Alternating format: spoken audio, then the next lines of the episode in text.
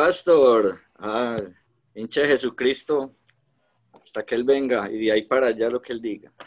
Amén. Buenas tardes para todos. Buenas Un abrazo tardes. grande y gloria a Dios por siempre tener el privilegio de compartir con personas tan espectaculares como ustedes, mi familia, eh, la familia de la fe y tener siempre como el compromiso y más la responsabilidad de hablar su palabra, porque cada vez que hablamos su palabra eh, tenemos que ser mejores. No es si queremos, tenemos que ser mejores, tenemos que buscar eh, ser hacedores en todas las áreas de nuestra vida, eh, independientemente de lo que esté sucediendo a nuestro alrededor.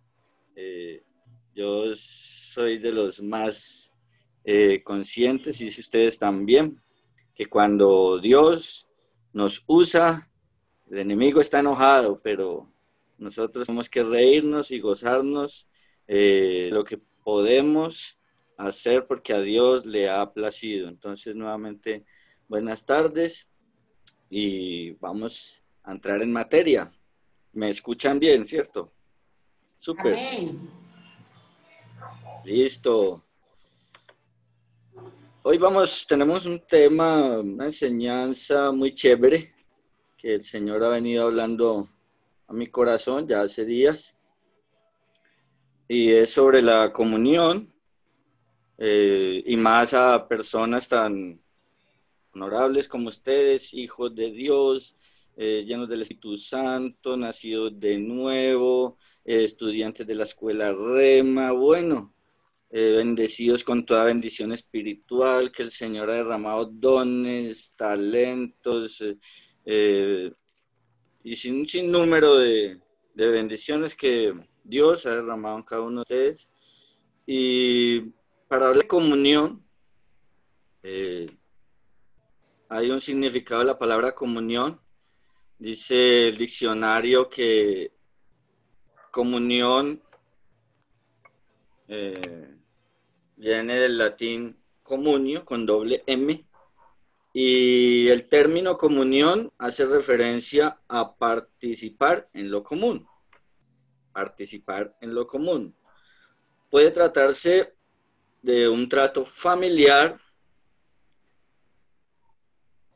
un trato familiar en la comunicación o, que es lo que más me gusta aquí, o de una congregación de personas con intereses o creencias afines. Entonces, el significado de comunión, cuando lo miramos, dice que puede tratarse de un trato familiar de la comunicación. Y nosotros como la familia de la fe, cuerpo de Cristo, tenemos un fin a la hora de, del llamado de Dios, el propósito de Dios eh, y más como familia. Y en el significado, cuando dice eh, que ella aplica en una congregación de personas con intereses, creencias y con un fin, miramos que la comunión con comunicación es un principio y, y nosotros lo notamos desde el principio de la palabra de Dios. Desde la antigüedad ha habido una comunión y una comunicación desde Dios, porque Dios no trabaja solo. Y eso que a mí me apasiona hablar del cuerpo de Cristo, de la unidad. Y cuando entramos en el tema de la comunión y la comunicación, miramos que Dios siempre ha tenido esa comunión con sus hijos, con sus servidores, con los profetas, con los reyes, con todas las personas y hombres de Dios que él usó, tuvo esa comunión y esa comunicación con el fin del reino de Dios. Siempre ese será el propósito. Para que lo hagamos como base, Efesios capítulo 4, versículo 1 al 15, es un poco larguito, pero vamos a leerlo. Efesios capítulo 4, versículo 1 al 15. Y este es un pasaje sencillamente espectacular. Me hacen señas cuando lo tengan. Efesios 4, 1 en adelante.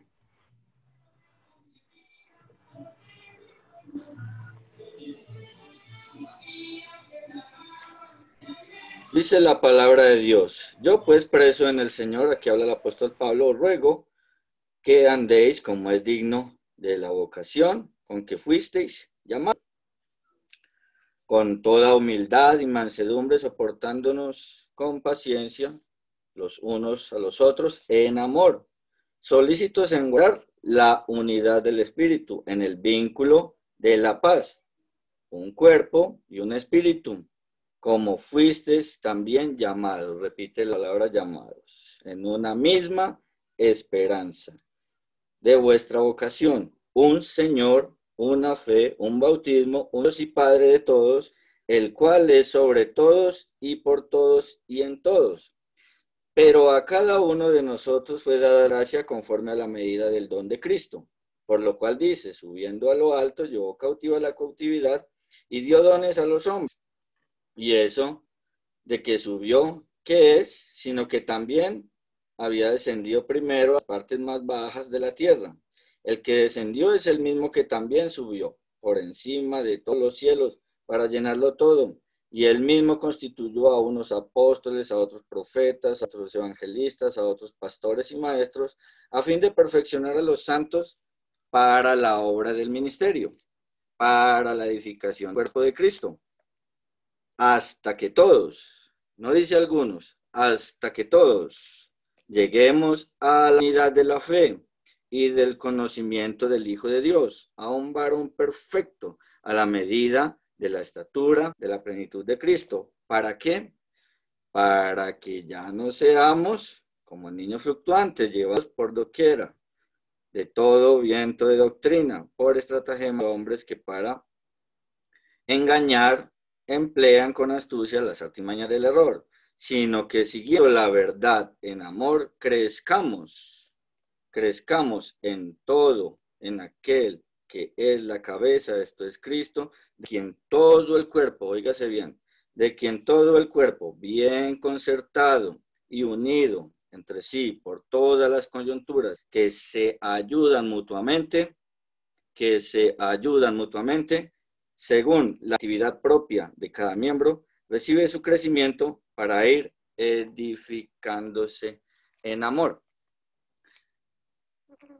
Entonces, eh, teniendo en cuenta este pasaje tan espectacular de la palabra, miramos que la comunión desde el principio hasta ahora para la iglesia de Cristo tiene un fin la comunión entre la iglesia, la comunión entre hermanos, la comunión entre eh, el orden divino, es un principio. Y uno puede mirar, por ejemplo, empresas, universidades, eh, bueno, donde se trabaje con personas, porque la visión del reino de Dios es trabajar con personas. Recuerda usted la misión y la visión de nuestro ministerio, ¿no? Trabajar con personas, entrenar, concientizar, enseñar llevar al conocimiento de Dios y entrenarlos también para que vayan y comuniquen el mensaje de Jesucristo. Y uno mira en esos colegios, universidades, y uno ve un orden. Y todos tienen una cabeza hasta que llega los empleados y bueno, los que hacen el aseo, los oficios varios, pero siempre hay una cabeza visible. Hay un orden, pero tiene un fin. Una empresa tiene un fin. Eh, si es de un producto, es que desde arriba los socios, sea el presidente legal de la empresa, después el gerente, el administrador, eh, los que trabajan con el personal, siempre están unidos en pro de esa meta de comprar un producto o de un fin que tenga esa empresa. Hay un orden para todo, pero ellos tienen comunión, tienen comunicación, hay una unidad para que esa empresa marche eh, como eh, los socios o las cabezas, los que tienen esa visión, alcancen esa meta. Hacen sus reuniones de asambleas, hacen sus reuniones de empleados y siempre hay una comunicación para que esa empresa funcione tal y como debería ser, para lo cual se fundó. Entonces, si una empresa, una universidad, un colegio tienen un orden, ¿cuánto más la empresa del reino de Dios? Nosotros, la iglesia cuánto más nosotros que fuimos llamados a hacer las cosas como para el Señor con excelencia. Debe haber una comunión, una comunicación y hay un orden. Así como el pastor, en el caso nuestro, nuestro pastor, tiene cabezas, Dios, Jesucristo, el Espíritu Santo, nosotros también las tenemos y tenemos un fin, tenemos una meta, que es llevar, comunicar el mensaje de la palabra de Dios, pero primero somos entrenados, hay una comunicación y así eh, como en las empresas, los ministerios también, eh, como ustedes lo saben, tienen un orden. Eh, conforme a la misión y a la visión que Dios le ha dado al pastor, a los pastores, en este caso, hay un orden que ellos llevan, que es el ministerio de alabanza, que el de niños, bueno, hay una delegación. El pastor no lo hace solo, él delega funciones, con, pero es todos con el mismo fin. Hay una unidad y esa unidad tiene que ir en pro de comunicación y de la comunión, de conocernos unos a otros, pero siempre eh, con el fin de ayudarnos. Me gusta cuando este pasaje dice ayudarse mutuamente. Entonces, el principio de la comunión y de la comunicación eh, trae varias consecuencias buenas cuando realmente se hace en el orden divino.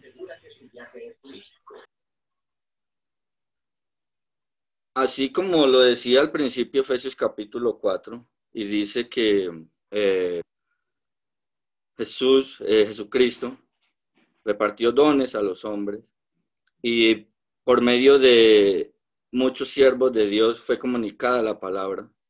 Y así como ejemplo, Jesucristo tenía comunión con el Padre y dice que él hacía muchos milagros porque Dios estaba con él. ¿Cuánto más nosotros tenemos que tener comunión con el Padre, con el Hijo, con el Espíritu Santo y unos con otros? Porque somos un cuerpo y dice la palabra que somos parte uno de los otros. Dice que somos un solo Dios, un solo Señor, un solo bautismo, un solo Espíritu. Todos somos uno en Cristo. ¿Y qué nos hace ser un cuerpo unido? El conocernos unos a otros, el tratarnos unos a otros, el, que, el amarnos unos a otros, el ayudarnos unos a otros, el levantarnos unos a otros, siempre pensando en el fin, en la visión, en la misión, la misión y la visión del reino de Dios ayudarnos es, eh, y enseñarnos es una meta para el cuerpo de Cristo.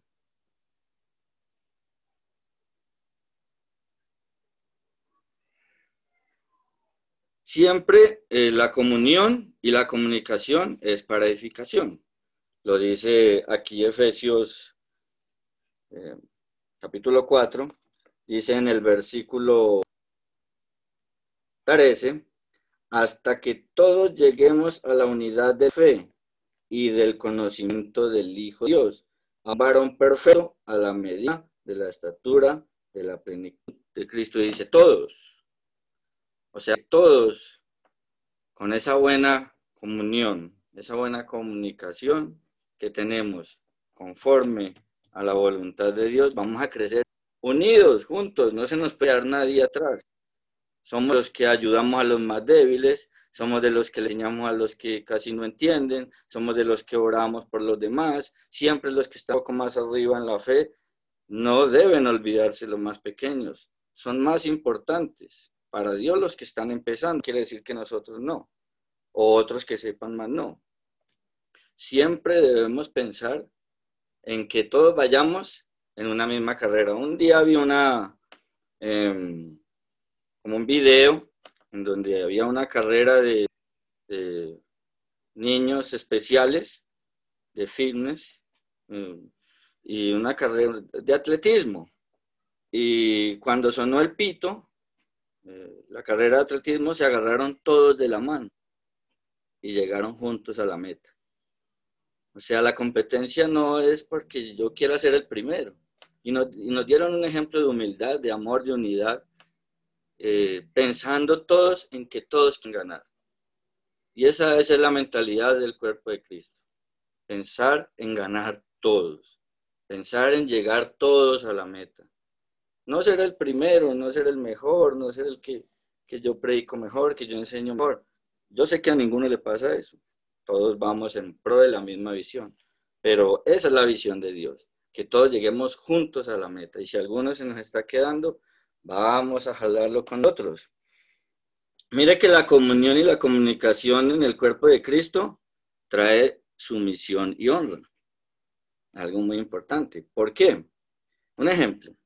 Si alguno de nosotros tiene la oportunidad de hacer, de predicar en una iglesia, en otra, lo, invitaron a dar un testimonio, a enseñar en alguna casa, algo para el Señor.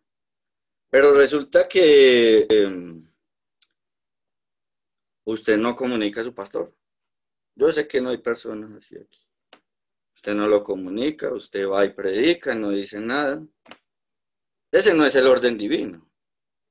El orden divino es porque usted tiene una cabeza, usted pertenece a un ministerio, eh, usted tiene un pastor, usted comunica, usted tiene comunión con su pastor, le cuenta cómo es, mire, un pastor, me invitaron a predicar. Usted está bajo la cobertura, está aplicando el principio divino cuando usted honra a su pastor, muestra su misión y le honra, honra el don, honra que usted está bajo autoridad. Usted le dice, cuando alguien hace algo fuera de la cobertura, no está aplicando los principios divinos. Entonces, tener un pastor es algo que realmente va en la identidad del Hijo de Dios. Porque imagínate si el pastor no está bajo la autoridad de Cristo. Se sale del principio divino, de la cobertura, si no es guiado por el Espíritu Santo. Y un buen hijo de Dios, guiado por el Espíritu Santo, aplica este principio. Si no lo hace, está guiado por su yo. Entonces tenemos que tener mucho cuidado al hacer cosas por nuestra cuenta sabiendo que tenemos eh, cabezas, que estamos bajo autoridad, que tenemos sumisión, es otra bendición, más de la que usted y yo nos podemos imaginar y honramos. Honramos a nuestro pastor y obviamente a Dios, que es el que ha mostrado ese principio con todos sus servidores y ahora con Cristo, si lo hizo Jesús, Jesús vino y dijo, yo no voy a hacer la voluntad, mi voluntad, sino la de aquel que me envió. Y siempre tenemos que buscar la voluntad de Dios. Y Él dice que os voy a dar pastores conforme a mi corazón. Que debemos estar ahí, siempre eh, honrando a la autoridad. Y la palabra de Dios nos la enseña en 1 Corintios 14, 40, ¿no? Primera de Corintios 14, 40. Dice, hágase pues todo, dice todo, no dice algunas cosas, todo, aunque este capítulo, eh, si usted lo lee del versículo 1, habla de los dones y se enfoca mucho en la profecía y en el hablar en lengua. Y ya casi llegando a lo último, habla también de, del matrimonio en cuanto a esposas, deben tener un orden para eh, preguntar cosas a sus esposos eh, que traten de la palabra. Pero en realidad, cuando la palabra dice, pero hágase todo decentemente y con es todo. O sea, no nos podemos salir de ese principio del orden. Y más cuando pertenecemos al cuerpo de Cristo. Usted se da cuenta, a mí me gusta mucho eh, Dios en su sabiduría comparar compara eh, la iglesia con el cuerpo, porque es que realmente, yo siempre lo he dicho, y usted va a trabajar con, a, la empresa y no se lleva una mano y deja la otra en la casa, usted va unido. Y siempre que va a alzar algo o va a hacer una fuerza, usted usa todo su cuerpo. Y la cabeza es la que lleva el control de, la que manda ¿eh? el mensaje a todo el cuerpo para que el cuerpo funcione como Dios lo creó. Así es la iglesia. Recuerden, hágase todo decentemente y con orden. Todo. También, eh, para poner otros ejemplos, puede pasar de que, y sabemos que el orden divino está en todas las áreas, es en todas las áreas. Por ejemplo, para corregir a alguien, ya hablamos de eh, el cuerpo de Cristo está sujeto al pastor, ahí eh, funciones específicas que el pastor ha, puesto, eh, legado, que si el de la alabanza, que si el de niños, etcétera, etcétera. Y hay líderes visibles para cada área y ellos comunican a los otros servidores para que la meta se cumpla en todos los aspectos. Pero mire que para corregir también debe haber una buena comunicación, el principio divino. Eh, Gálatas capítulo 6, por ejemplo. Gálatas capítulo 6, versículo 1 dice,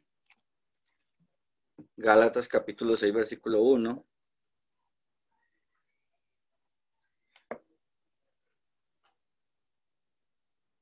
Hermanos, si alguno fuere sorprendido en alguna falta, vosotros que sois espirituales, restaurarle con espíritu de mansedumbre, considerándote a ti mismo, no sea que tú también seas tentado. ¿Qué principio hay a la hora de corregir a alguien que dice que es sorprendido, no? No que le contaron, no le pareció, le dijeron, no, es sorprendido en alguna falta, dice la palabra, que hay que corregir con espíritu de mansedumbre.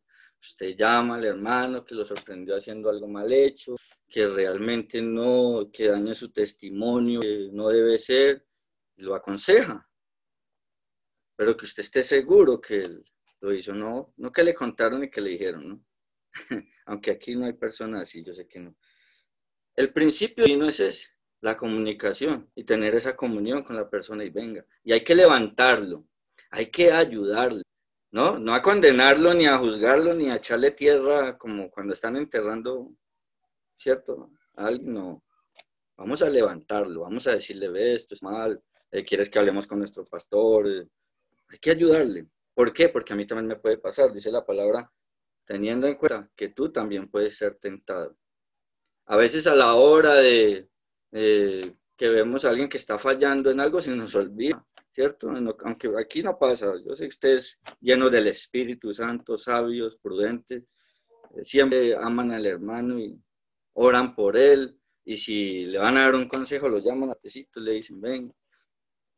A veces se nos olvida o se le olvida a personas y lo que hacen es olvidar que pueden ser tentados o que algún día también cometieron errores y juzgan, señalan y condenan. Ese no es el principio divino. El principio divino es hablamos, y levantar al hermano. También pasa en esa área y hay que sacar ese principio divino. También para las actividades del ministerio, la comunión y la comunicación es imprescindible. Por ejemplo, si su pastor le ha delegado alguna actividad del ministerio, eh, con el fin de eh, eh, bendecir a las personas, porque ese siempre va a ser el fin y dar gloria a Dios. Em, usted debería preguntar cómo quiere que se haga, a no ser que su pastor le diga, está en sus manos y haga. Lo que sí debe tener una persona guiada por el Espíritu Santo que aplica el principio de comunicar y de tener como de estar bajo su misión y honrar es decir, bueno, pastor, está es la programación, este es el horario, usted también está ahí inscrito, pero imagínese usted que suceda que, que usted puso la programación en su pastor y nunca le dijo nada. O sea, hace todo decentemente y con orden. Ese principio divino hace que nosotros estemos bendición y podamos ser más usados. Imagínese que usted invite personas de otra parte y, su pastor no sepa. Imagínese que usted vaya a hacer una actividad de cuatro o cinco horas y su pastor no sepa. Imagínese que usted vaya, tenga un orden de actividad, pero ni su pastor sepa. O sea, ni su líder próximo. Hay que tener esa unión y esa comunicación. Es como eh, si un líder de servidores no enseña a los servidores cómo se debe trabajar. Y yo estoy por allá, por ejemplo, me ha pasado, son ejemplos y estamos aprendiendo. Eh, yo estar en la portería cuando no, pero si usted eh, le asignamos parqueadero, ah, pero a mí no me habían dicho nada. debe haber comunicación. Ese es un principio que nosotros tenemos que aplicar para que el cuerpo de Cristo funcione, no solo eh, con excelencia para las actividades de la iglesia, sino para que haya unidad, la unidad que realmente Dios quiere eh, que el cuerpo de Cristo tenga en su iglesia. Por eso la comunión y la comunicación trae honra, trae sumisión, porque cuando hacemos también esas cosas, estamos diciéndole al Señor, yo quiero hacer las cosas con excelencia. Ay, pero es que a mí me da una pena hablar con demás. Recuerdo una vez que contimos sobre la, la timidez, la pena. Eh, la timidez hace que no, no, no permite fluyamos, que sirvamos con excelencia. Entonces, esa comunicación, así como nuestro cuerpo, como dice aquí en Efesios, trabajemos todos unidos, bien concertados, para que todo funcione bien, para que también los que nos ven, otra cosa que tenemos que tener cuidado, las personas que ven a la hora de hacer todas estas cosas para el Señor, que digan, no, yo me quiero unir al grupo de, servidores, pero hmm, con ese desorden, eso como que ni se hablan entre ellos. Aquí no pasa, ¿no? Pero tenemos que pensar también en los que nos ven, en los que nos oyen y en los que quieren en algún momento servir y agregarse al cuerpo de Cristo. Ese orden, esa comunicación y esa comunión atrae a los demás. Dicen, uy, tan chévere. Yo admiro mucho, por ejemplo, hablaba con, con alguien el otro día eh, para hacer una actividad para el ministerio, ya hace varios meses, y hablábamos, compartíamos ideas. Y la final de la conversación fue, voy a hablar a mi pastor a ver qué nos dice. Eso es lo que se debe hacer. Cualquier actividad para el ministerio, cualquier cosa que siempre tenemos que tener la conciencia, la convicción de que estar bajo autoridad trae bendición, sumisión y honra a los que están eh, a nuestro cargo. Y finalizamos eh, con, terminando leyendo Efesios 4, eh, porque hay un propósito, ¿no? Dios no puso las cosas ahí por ponerlas. Lo leemos desde el versículo 13 otra vez. Dice, hasta que todos lleguemos, dice, todos, hasta que todos lleguemos. O sea, Dios, a través de Jesucristo, Jesucristo a través del Espíritu Santo, derramó dones a los hombres con un propósito, puso ministerios, puso personas a cargo, para que todos trabajando haya un fin, dice capítulo 4, versículo 13 de Efesios, hasta todos lleguemos a la unidad de la fe y del conocimiento del Hijo de Dios, a un varón maduro, perfecto, a la medida de la estatura, de la plenitud de Cristo, para que ya no seamos niños fluctuantes. Tenemos que cuidar a los nuestros, ¿no? Comunicar bien la palabra, enseñarles bien. A veces eh, hay hermanos o personas que les gusta mucho escuchar eh, eh, versiones de otros cristianos, otros hijos de Dios, y no van conforme a la palabra. Tenemos que cuidarlos para que no sean engañados. Eso hace la unidad comunión. A veces no conocemos cómo anda el otro porque no tenemos esa relación. Es como si usted cuidara su pie derecho que el izquierdo. Se bañara uno y no se bañara el otro. Le, le huele más a feo el uno que el otro porque está más limpio. Se descuida. Usted no descuida la parte de su cuerpo. Entonces nosotros no podemos descuidarnos los unos a los otros. Por eso haber esa confianza como digo, no para de pronto señalarnos, sino para levantarnos unos a los otros, para que ya no seamos niños fluctuantes, llevados por doquier, por todo viento de doctrina, por estratagema de hombres, que para engañar emplean con astucia las artimañas del error. Hay personas que quieren engañar, debemos de cuidarnos unos a otros, sino que siendo la verdad, la verdad, en amor, crezcamos, dice, en plural, crezcamos, todos, en todo, en aquel que es la cabeza, esto es Cristo, de quien todo cuerpo bien concertado y unido, unido entre sí por todas las coyunturas que se ayudan mutuamente según la actividad propia de cada miembro, recibe su crecimiento para edificación, para ir edificándose en amor. Según la actividad propia de cada miembro, no importa en qué posición esté, no importa en qué función esté. Eh, nosotros no sabemos si una persona, aún siendo líder, necesita un consejo. Nosotros no sabemos si una persona, aún siendo pastor, eh, necesita oración. Entonces nosotros debemos estar tan unidos que debemos conocernos, no para eh, señalar nuestros errores, sino para que crezcamos. La unidad, la comunión y la comunicación es un principio divino que va a hacer que el cuerpo de Cristo crezca, madure y siempre, siempre, siempre pensemos el uno para con el otro. Bueno, pues siempre creyendo que el Espíritu Santo sea revelándonos esta pequeña enseñanza y siempre concientizándonos de que somos uno en Cristo, no importa la función donde estemos. Yo les continúo diciendo. Un abrazo.